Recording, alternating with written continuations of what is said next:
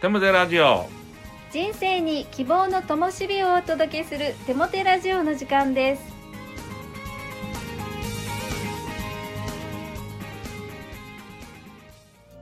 皆さんお元気ですね。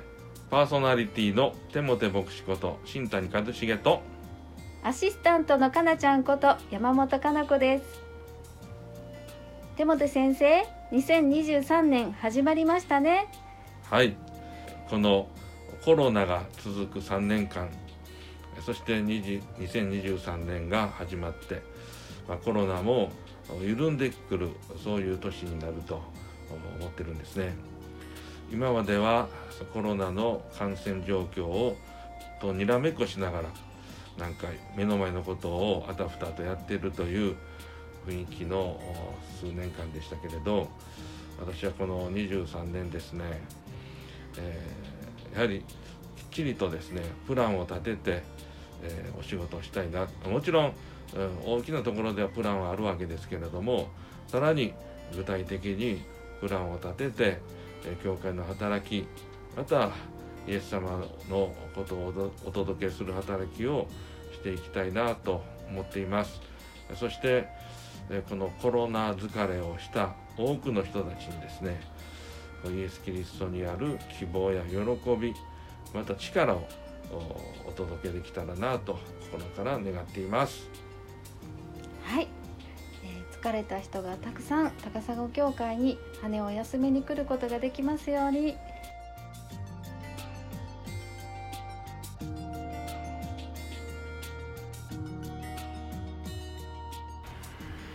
今日のゲストは高砂教会の教会学校主事の高谷美里先生です。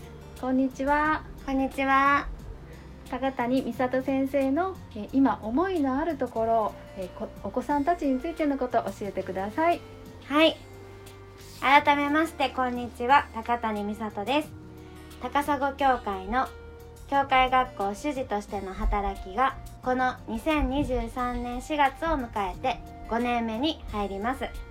平日は学童保育での仕事をさせていただき平日も休日も子供に関わる働きをさせていただいています。今までいろんな仕事をさせていただきましたがつくづく思うのは子供に関わる働きが本当に幸せでやりがいのある働きだと感じていることです。神様が私に与えてくださった飯だと強く受け取っています。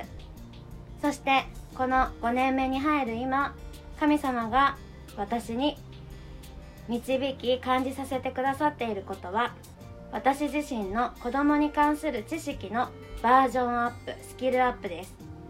7年前北海道の進学校に行きチルドレンズミニストリーの学びを2年間受けてきました。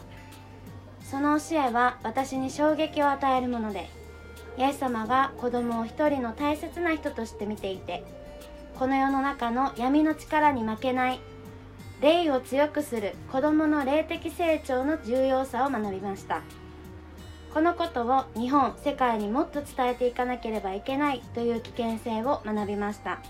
とても必要な学びであり決して忘れてはならない土台だと思っています。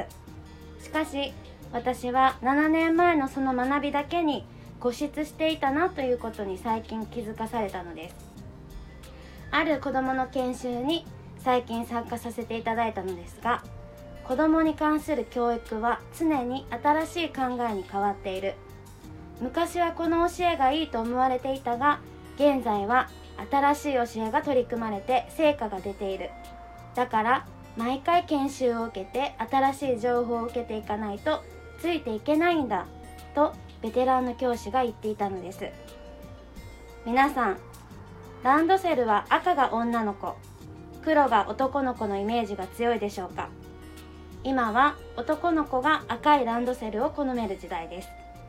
どうして赤いランドセルがいいの？と男の子に聞くとだって戦隊もののリーダーは赤やろ？と答えたそうです。なるほどなと思いました。精霊様は新しいことを自由に導き常に私たちに語ってくださるお方です。祈りと御言葉の語りかけの中で神様が行けやれ語れという遅い声にいつも耳を傾けていくために何よりも霊的に成長することを求めていきたい。そのように願っています。今発達障害の子どもたちが増えているなと肌で感じる中でどのように関わっていけばいいのか。また大人として成長していっている段階の思春期の子どもたちとどのように関わっていけばいいのかなど専門的な知識も学びながらでも一番大切にしたいのは助け主である精霊様の導きと主の教えを常に求めてさらに神様が私に託してくれた働きを従順にやっていきたいそのように願っています。ありがとうございます。ありがとうございます。確かに環境もどんどん変わっていくので本当に先生の知識っていうのもね新しくなっていくっていうのがすごくしかもそこがちゃんとあの神様によって新しくされてるっていうことが心強いです。これからも教えてください。それでは手モ先生に励ましのメッセージを語っていただきましょう。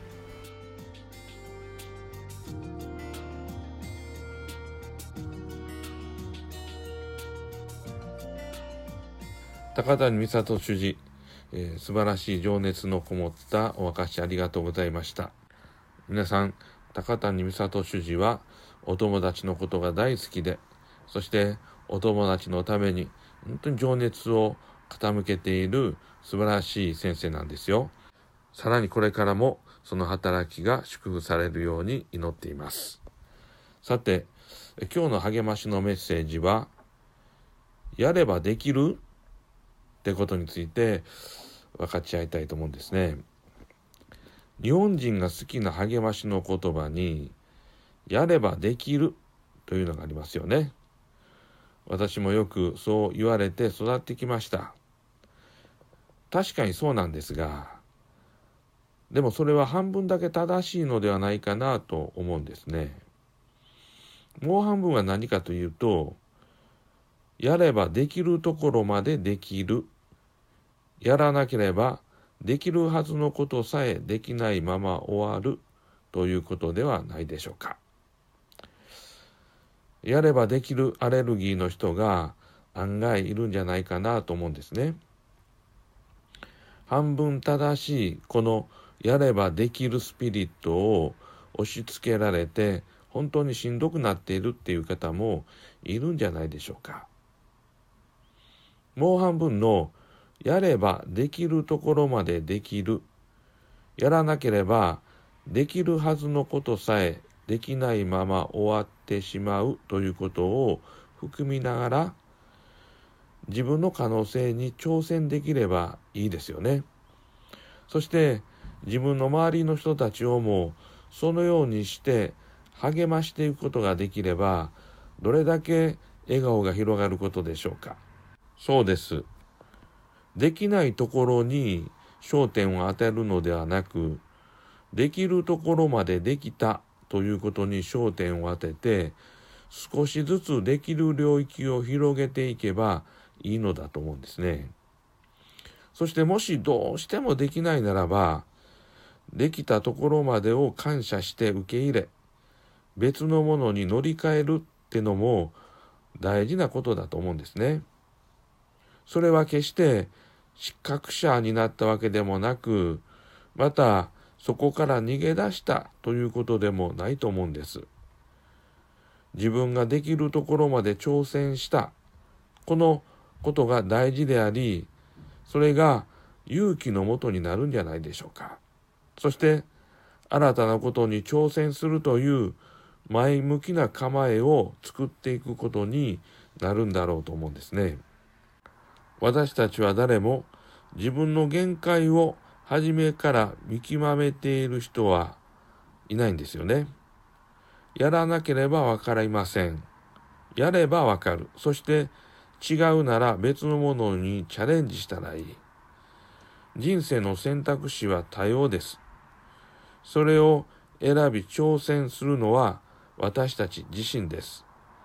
与えられた自分、与えられた人生をもっと自由に、そして思い切って生きていきたいと思うんですね。皆さんの祝福をお祈りをしています。聖書の言葉。あなたのパンを水の上に投げよ。多くの日の後、あなたはそれを得るからである。あなたは一つの分を七つまた八つに分けよ。あなたはどんな災いが地に起こるかを知らないからだ。雲がもし雨で満ちるならば、地はそれを注ぐ。また、木が南か北に倒れるならば、その木は倒れたところに横たわる。風を警戒する者は種をまかない。雲を観察する者は狩ることをしない。あなたは身ごもった女の体の中で、どうして霊が骨に生えるかを知らない。そのようにあなたは、すべてのことをなさる神の技を知らない。朝のうちに種をまけ、言うまで手を休めてはならない。実るのは、これであるか、あれであるか、あるいは二つともに良いものであるか、あなたは知らないからである。伝道の書11章1から6節お祈りをいたします。神よ、あなたが与えてくださった人生をもっと思いっきり生きることができるように自由と勇気をお与えください。そして自由と勇気を選び取ります。イエス・キリストの皆によって祈ります。アーメン。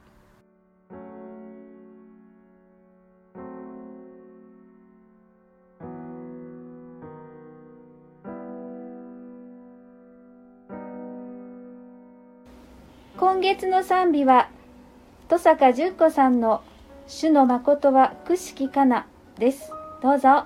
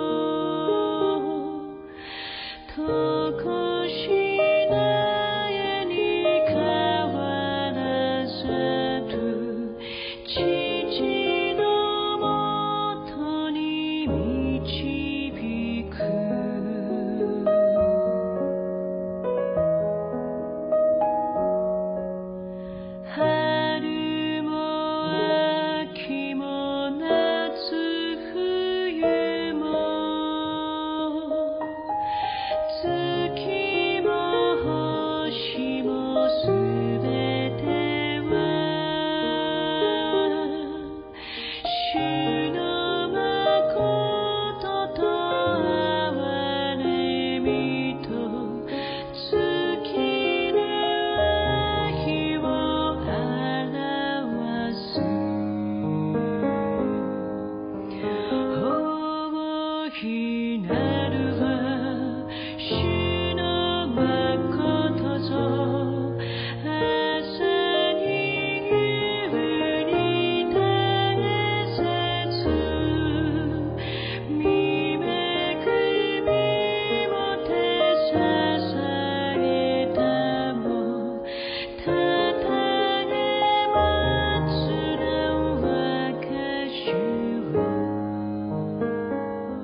テラジオは日本キリスト教団高砂教会からお送りするゴスペルラジオ番組です。それではまたお会いしましょう。皆さんの祝福をお祈りしています。お元気で。